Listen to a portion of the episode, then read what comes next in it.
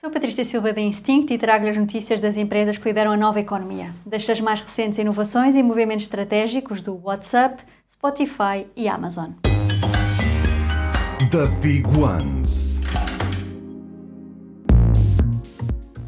O WhatsApp está a melhorar a experiência de compra dentro da aplicação. Através da funcionalidade Flows, as empresas vão poder oferecer novas experiências aos clientes. Por exemplo, permitir escolher o lugar num voo e fazer uma reserva ou marcar uma consulta. Para ajudar as empresas, o WhatsApp vai disponibilizar caixas de texto e calendários que podem ser utilizados como peças de Lego para criar estas experiências e dar novas opções aos clientes. O Spotify vai permitir aos podcasters a dobragem automática dos seus podcasts para outras línguas.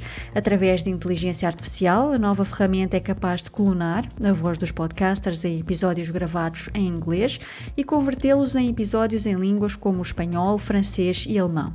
O Spotify tem mais de 100 milhões de ouvintes de podcasts em todo o mundo. A Amazon está a avaliar o lançamento de dois novos serviços de subscrição, um para compras de supermercado e outro para serviços de saúde. Sem data confirmada, a expectativa é que estes planos sejam lançados no final deste ano. A Amazon está também a avaliar adicionar à subscrição do Amazon Prime o serviço de cuidados de saúde presenciais e virtuais da One Medical, uma startup que a Amazon comprou em 2022. Super Toast by Instinct.